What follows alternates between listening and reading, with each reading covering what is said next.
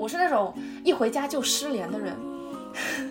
就是我回了家之后，我也不愿意去聊天，我也不愿意去发微信或者打电话，我就想自己一个人待着，我就想待在一个我的小房间里面。Some things are better left alone. So I told myself it's fine. Our time was short and sweet and simple. 社交也慢慢的有被影响，就是我好像也需要，就是变得更热情，然后更哎，讲话的时候也非常的热情洋溢的这样的感觉，才能更好的融入他们。然后很多时候他们表现的。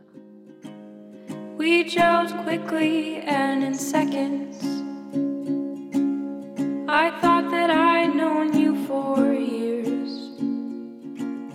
You'd think that we'd have lasted longer. 欢迎收听我们不熟播客，我是今天的主播周里。Hello，大家好，我是苏。Hello，我是今天叫不紧张的小姨。我们是一群生活在墨尔本的陌生人，因为喜欢播客而聚在一起，所以我们的播客叫我们不熟。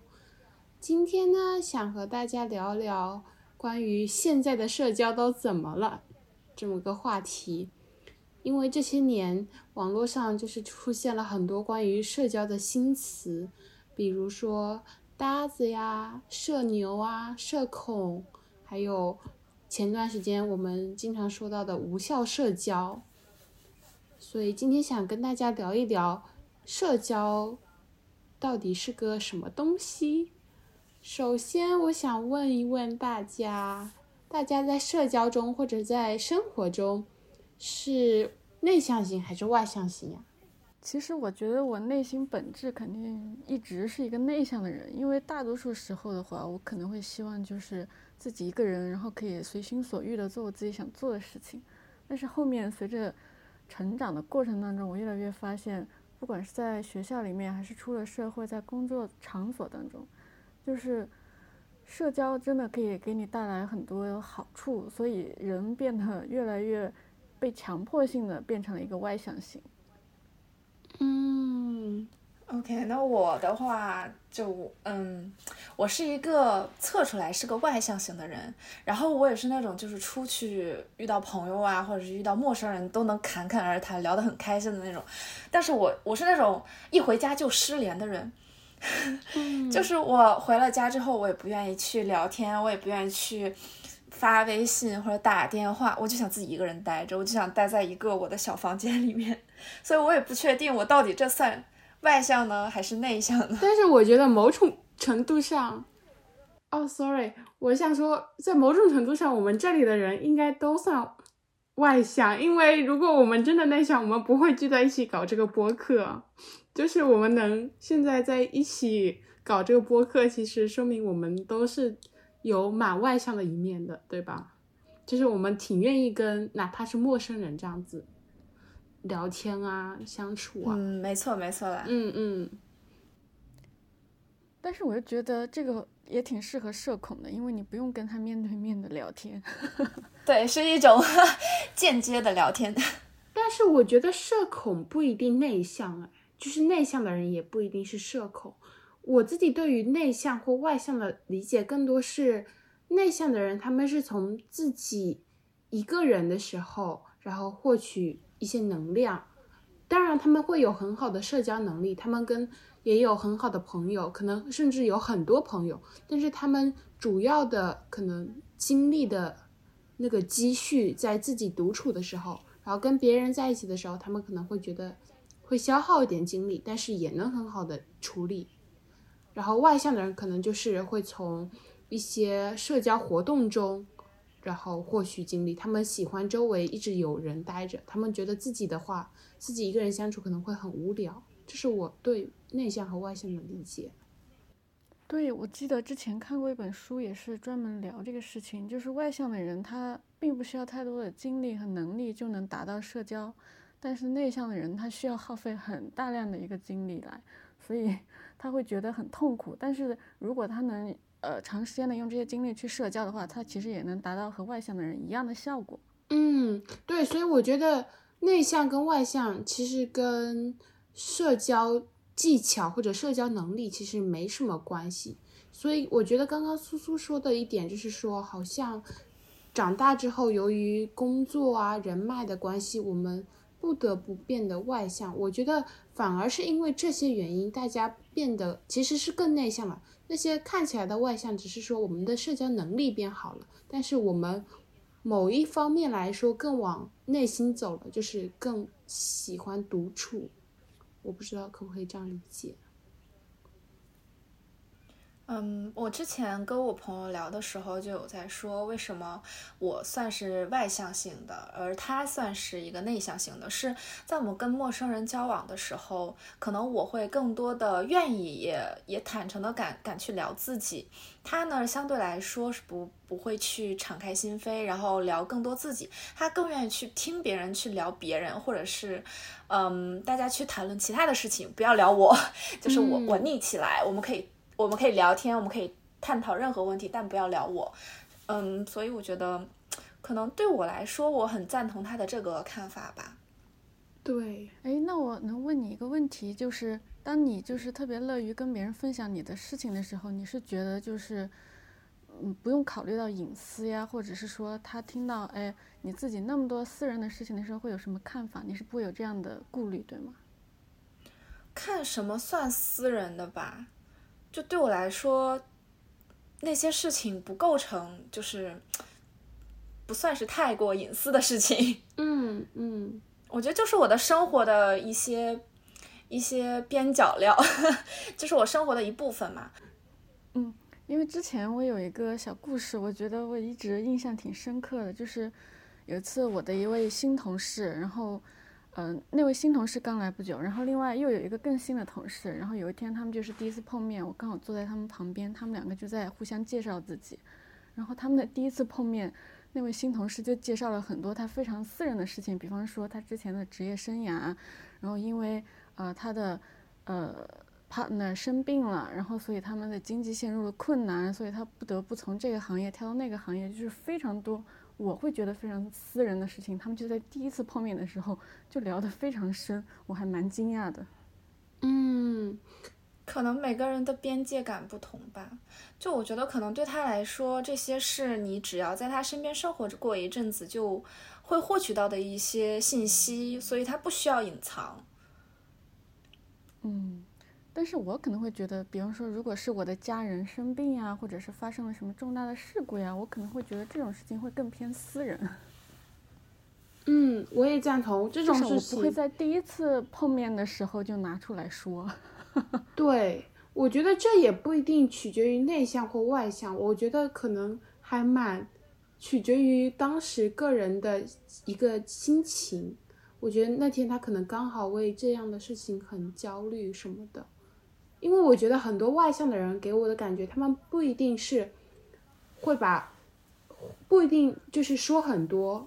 说很多，但不一定会把就是很私人或者很内心的东西分享给你。他们可能是路过一家餐厅，然后就会跟你呃侃侃而谈，他们之前在这里吃过哦哪一道菜哪一道菜很好吃，有什么样的味道，然后他们就会就会很乐意分享，但是不一定是多么私人或者多么对多么深刻的话题。但他们会讲很多，我觉得是边界感吧。嗯，所以可能外向的人分享欲会更强。嗯，对，这一点我赞同。外向的人分享欲会更强一点。内向的人好像我不知道，我自己觉得我很内向的一面是，就是我我很爱写日记，我什么事情都往日记里写，我不一定会想告诉别人，但是。我就是写日记的习惯，就是从我小学五六年级开始，一直坚持到现在，我还蛮，我还蛮享受的。对，别人会觉得哇你好棒哦，但是我觉得这明明是是，就是我自己真的是感觉在帮助我，帮助我排解情绪的也是一个方式。然后就像我的一个好朋友一样，我不觉得说我在坚持或者什么样的。说明你很享受嘛，嗯，所以你的社交方式更多的是自己跟自己。对，但是我也真说不好，因为其实我在人群中也会是那种，我喜欢给大家带来欢笑，喜欢做一个开心果的那样的角色，就是我，我如果嗯条件允许的话，我会尽量就是多表达，特别是在好好友之中。然后如果是陌生人的话，我可能不会有那么强的表达欲，但是如果冷场的话，我一定会努力表达那种。我就是很怕冷场的那种人，所以。我可以，一旦别人不说话，我一定会努力说话，我一定会努力找话题那种。所以这也就是，如果你到一个新的环境，你是不会成为现在就是不会有那种呃某书上面现在经常会出现的零社交状态。嗯，我一般是，但是有的时候啊，有的时候，比如说在学校有那种社团活动嘛，然后。在那种情况下，如果我没有身边没有一个很熟的朋友，或者是没有一个很巧的机缘让我有机会说话或者有机会表达自己，然后我就可能真的会不太享受，然后就真的很沉默吧。我其实自己不太享受那种，如果我在一个人群中，我一点都没有办法表达自己，一点都没有办法被看到的感觉。哦，可能每个人都是这样吧，应该每个人都是这样吧。所以你呃希望别人对你关注，也不是关注，好像我希望就是能给别人带来一些，哦，应该也是关注，就是希望大家能感受到我的存在，然后也希望说我真的有参与到，要不然我就会觉得我好像好像没有参与感的感觉。就会让我觉得是无效现在没有参与感的是苏苏，很多是吗？苏苏，对，其 实我不太在乎看参与感，我就是觉得嗯不太重要。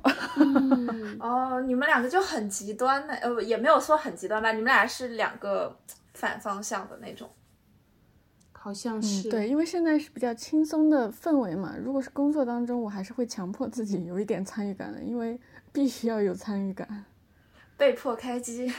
但如果在朋友之中，你会有一种不会想要有参与感吗？不管是就是很很要好的朋友，或者是一些普通的，就是可能是刚认识不久的朋友，你也希望自己就是能说一些话，然后有参与感吗？还是说你就不在乎，你就只要只要觉得开心就好？我其实。日常来说不太在乎，因为我的普通朋友和我的好朋友之间还是分的比较清楚的。我跟我的好朋友的话，就是真的是关系非常好，这样的话就是完全不有压力。我参不参与，我都会在那，我们的关系就是非常的稳定。但是好呃，一般朋友的话，其实我真的是不太在乎，所以我的参与感也我也呃就是不太重要。嗯嗯嗯，其实我问出这个问题的时候。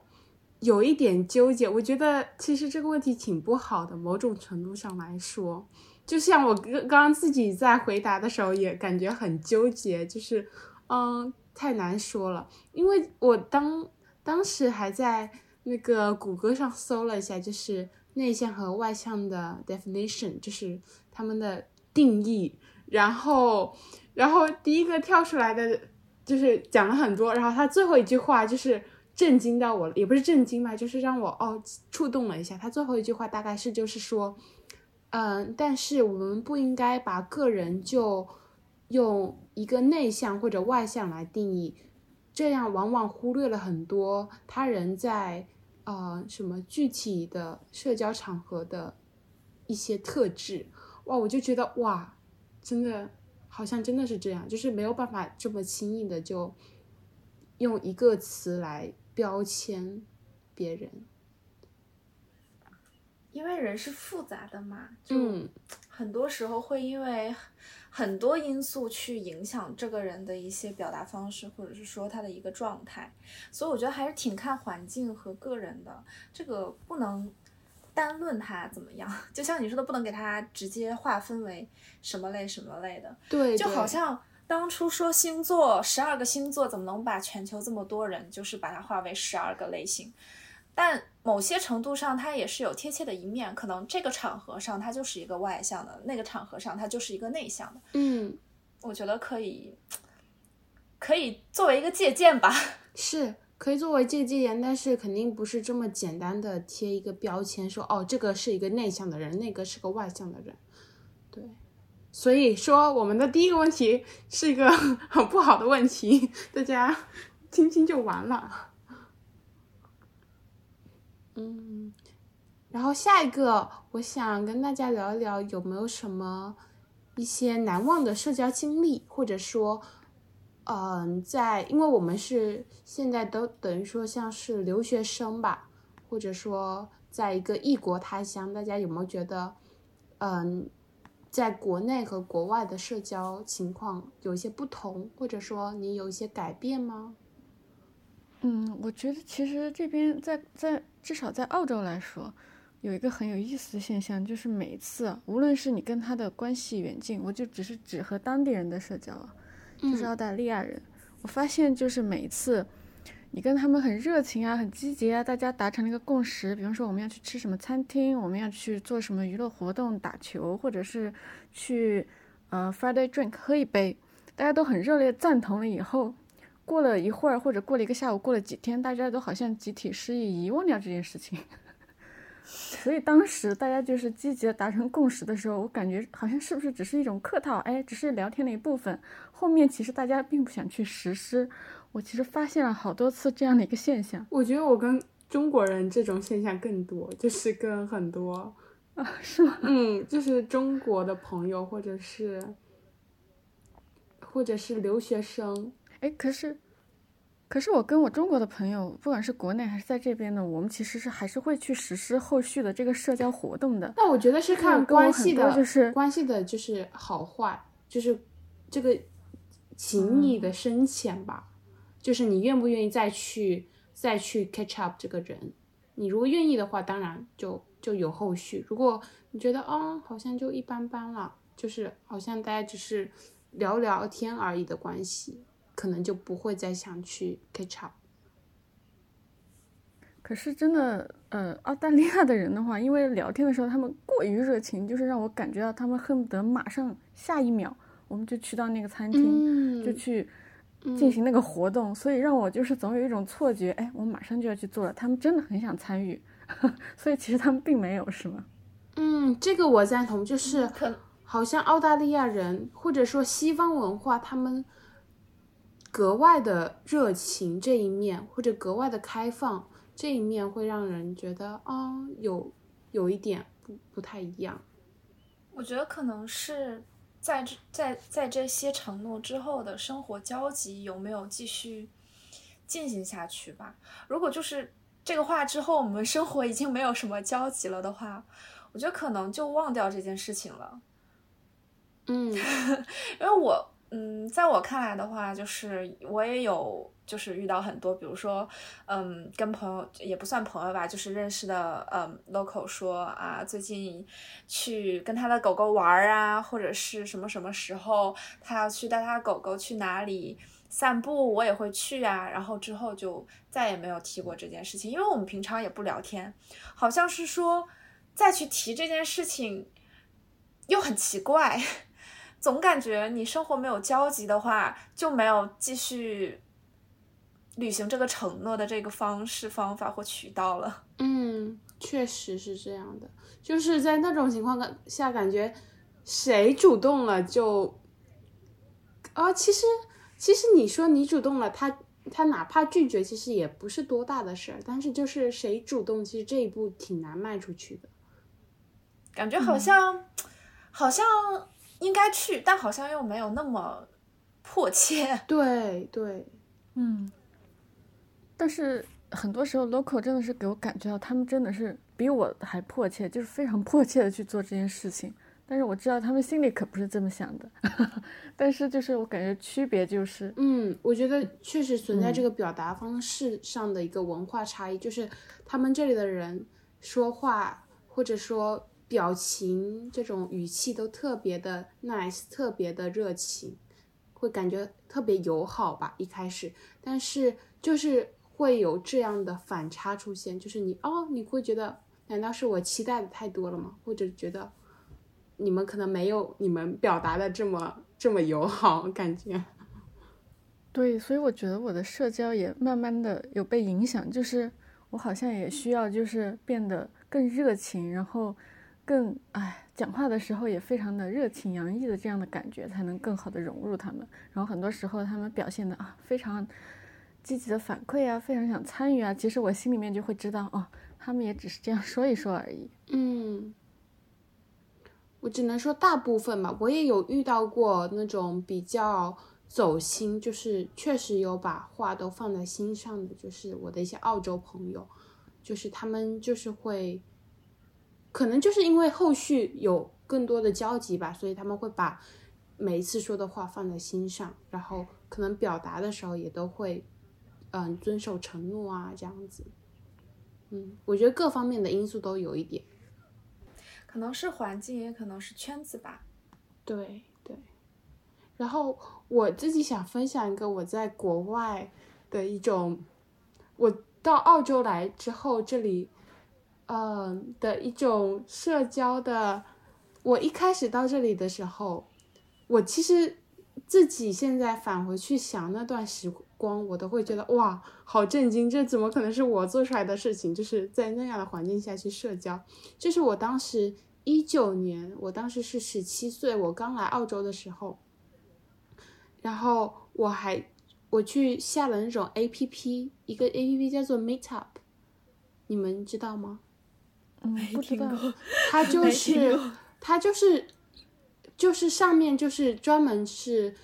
嗯各种各样的类似兴趣小组，然后你就可以把自己的兴趣爱好放在上面，然后都会给你分配到不同的那种。群里面，然后呢，大家会，比如说，我当时参加了一个什么中英文翻译互译小组，我当时想要提高我的，我当时加这个 A P P 就主要是为了提高自己的英语水平吧，然后要去认识一些人啊，要多去跟当地人讲话，所以我就去参加了一些这样的活动，然后其中有一个是 中英文互译小组，就很像那种兴趣小组补习机构，但是大家都是。大家都是自愿的，就是哦，大家自己组织起来的。也有外国人，就是想学习中文啊，然后也有一些也是中国的留学生，他们想要学习英语，然后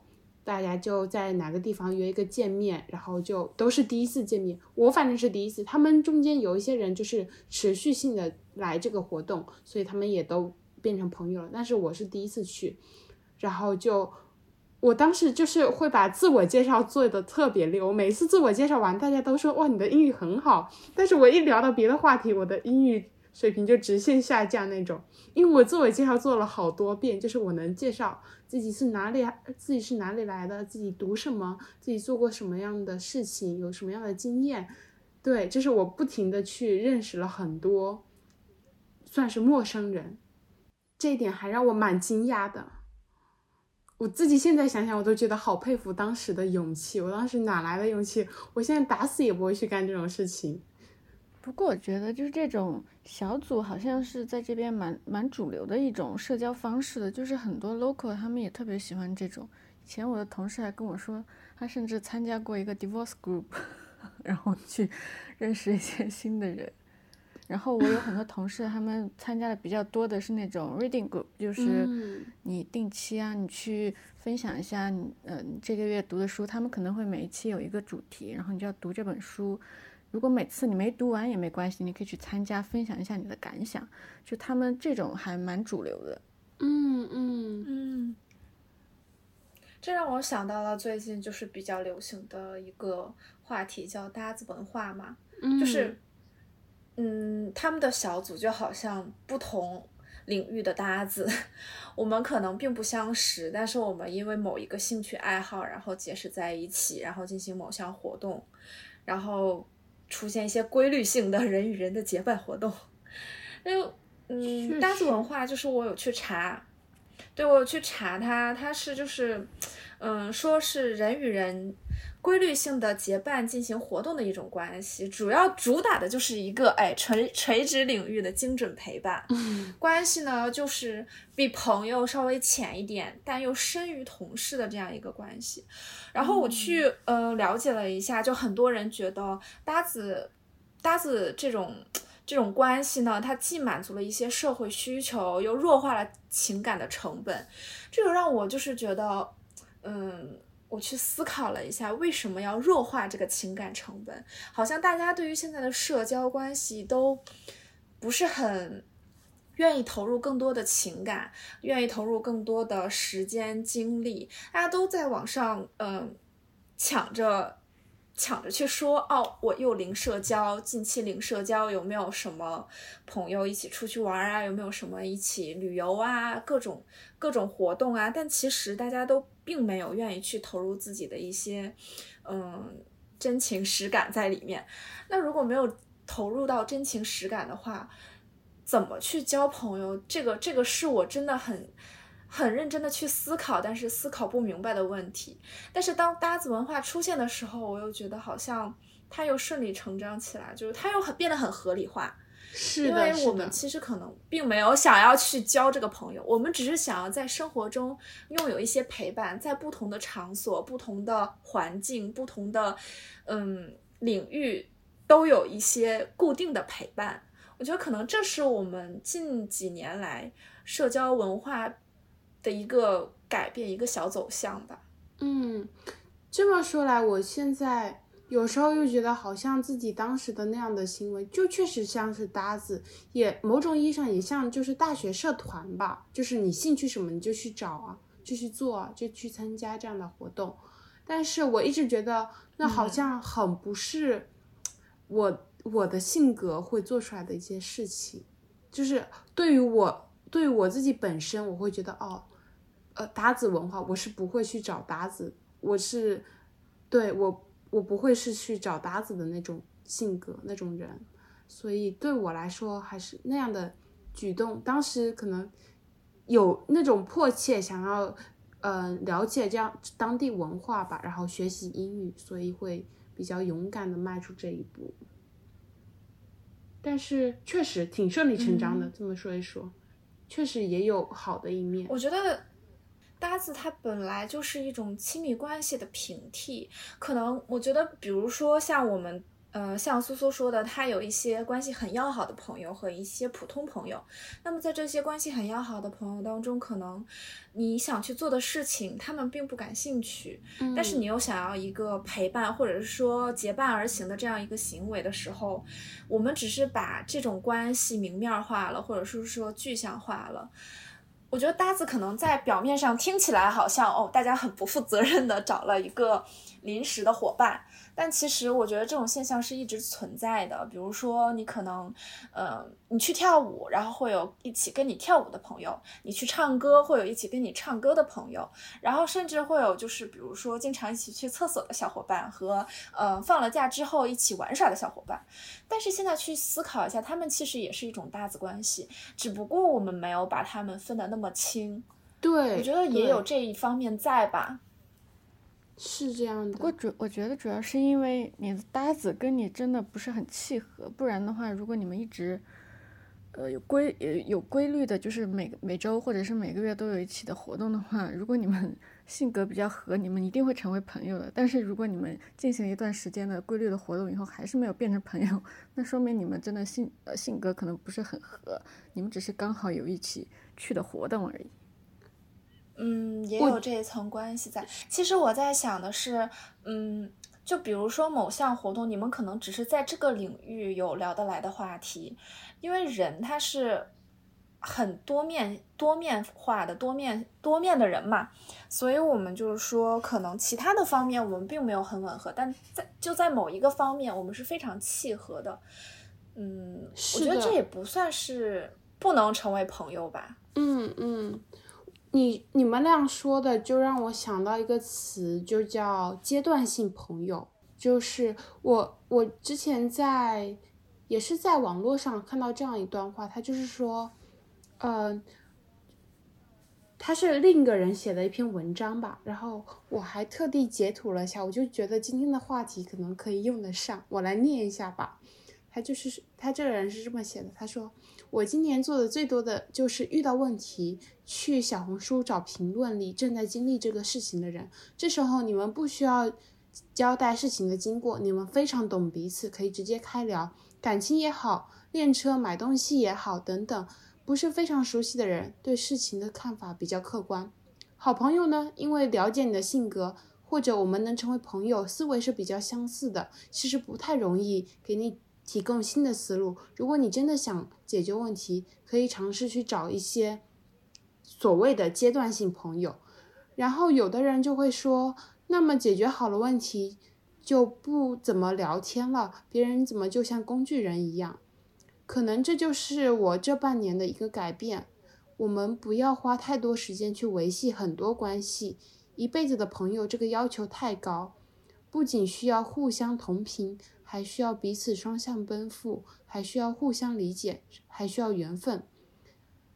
要求太多自己会累，要看淡关系网。遇到问题解决问题，和志同道合的人一起进步，一起变好，是成年人的一种快乐。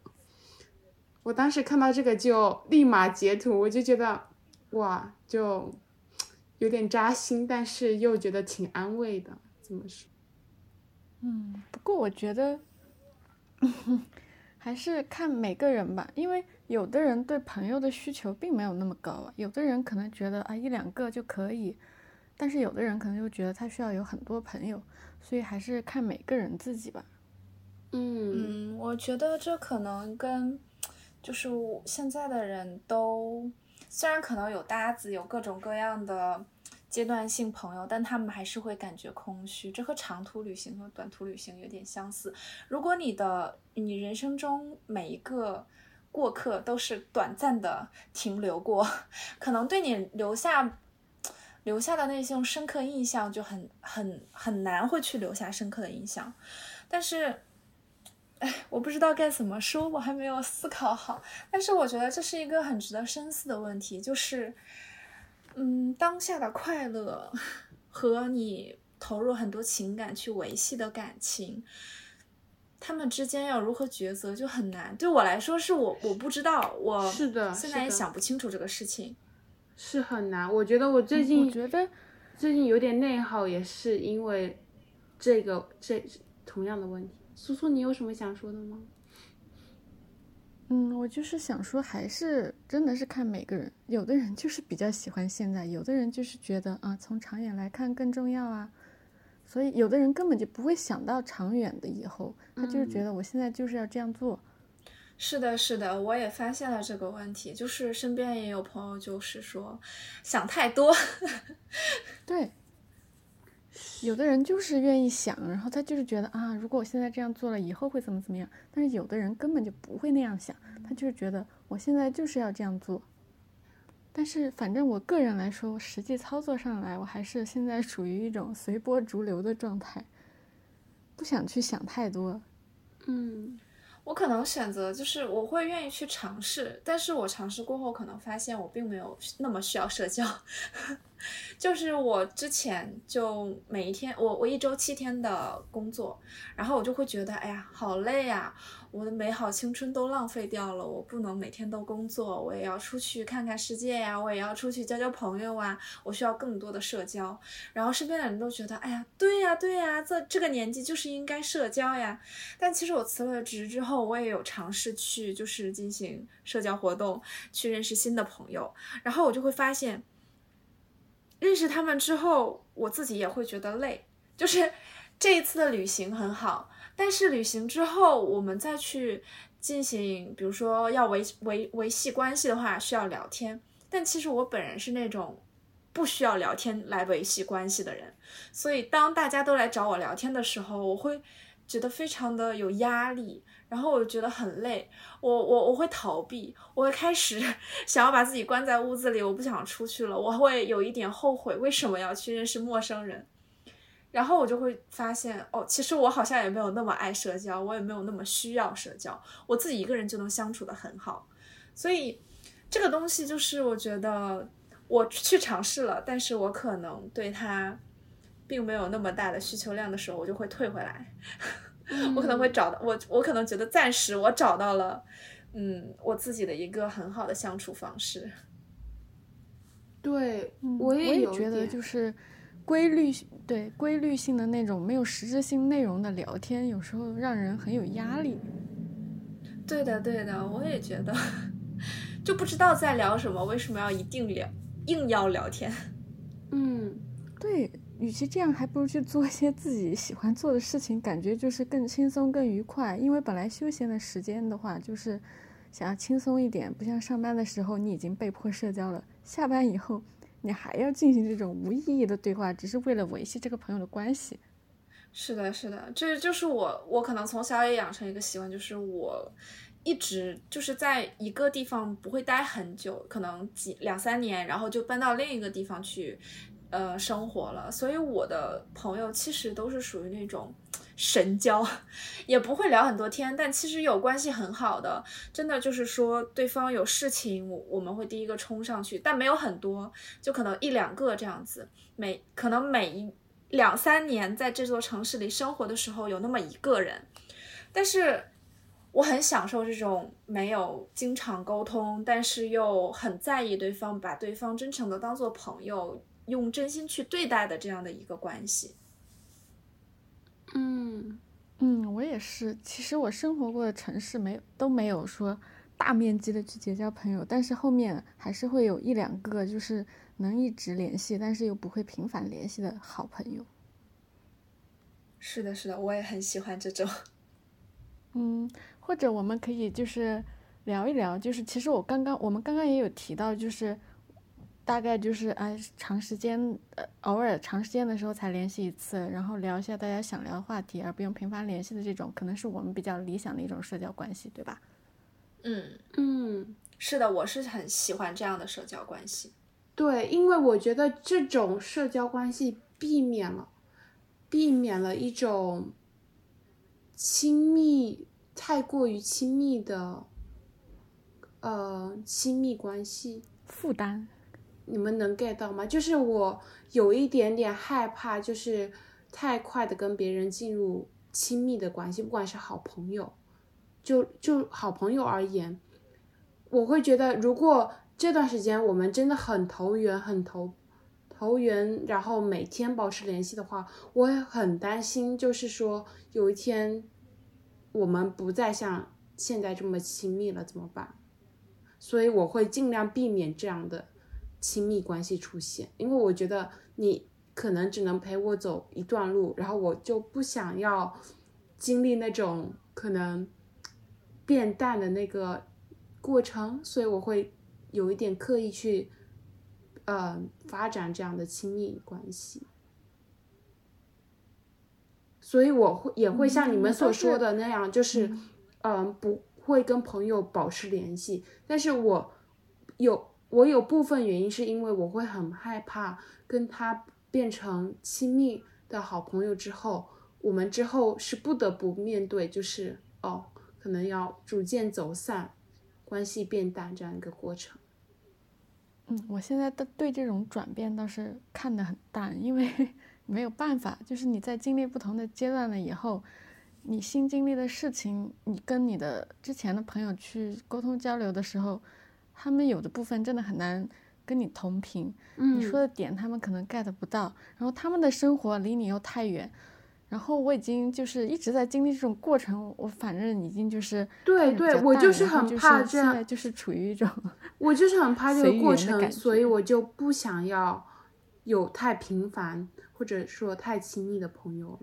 因为我知道有一天我们肯定会生活的圈子会变得很不一样，就是然后我也不可能事事都跟你分享，对吧？哦，这个时候突然想到了曾经。某个人的一句话，我妈妈给我说的，嗯，说曾经美好的回忆都是真实存在过的。这句话对我来说真的特别有意义，因为你只要享受当下就好，所有的一切，所有的人对你来说都会是过客。他他出现了，他又走了，这是必然的结果。但是你能记住的就是你们两个之间发生的所有的一切美好的经历。所以就是记住美好的，嗯，就够了。嗯，我也觉得，因为我有一个很好的朋友，然后我跟他认识很多很多年，但是我们现在基本上已经不聊天了，因为我们的生活实在是差的太远了。他可能就属于那种，呃，一直在我们家乡那个城市，呃读读书，然后毕业，然后他现在成为了一个老师，然后他结婚也很早，所以他现在也有小孩了。但是像我们的话，就可能出国了以后，然后就是生活发生了巨大的改变，所以我们基本上就是没有共同聊天的话题了。但是我跟他之前上学的时候的照片，现在还在我钱包里面。嗯，哇，我觉得你们之间的感情也很不错哎，就是能永远的记得他是你最好的那个朋友，把他放在心里。嗯，但是其实我明白，我们现在的关系就是还是比较淡。嗯，我也接受这个事情了。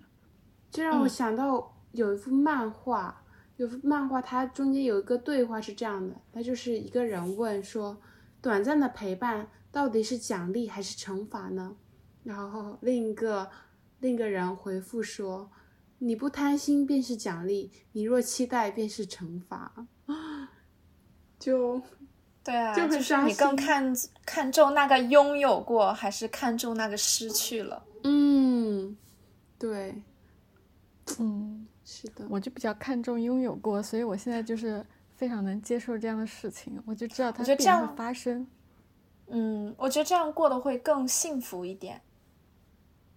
嗯。嗯，对，不要太跟自己较劲。没错，没错。那我们今天也聊的差不多了。我们今天主要分享了内向型和外向型的社交，以及一些难忘的社交经历，然后也分享了搭子、阶段性好友和亲密关系这样的一些思考。非常感谢收听今天的节目，希望你会喜欢。我是周丽。呃我是苏，非常高兴能参加今天的讨论。我是小姨，我们下期见喽，我们下期再见啦，拜拜，拜拜。拜拜。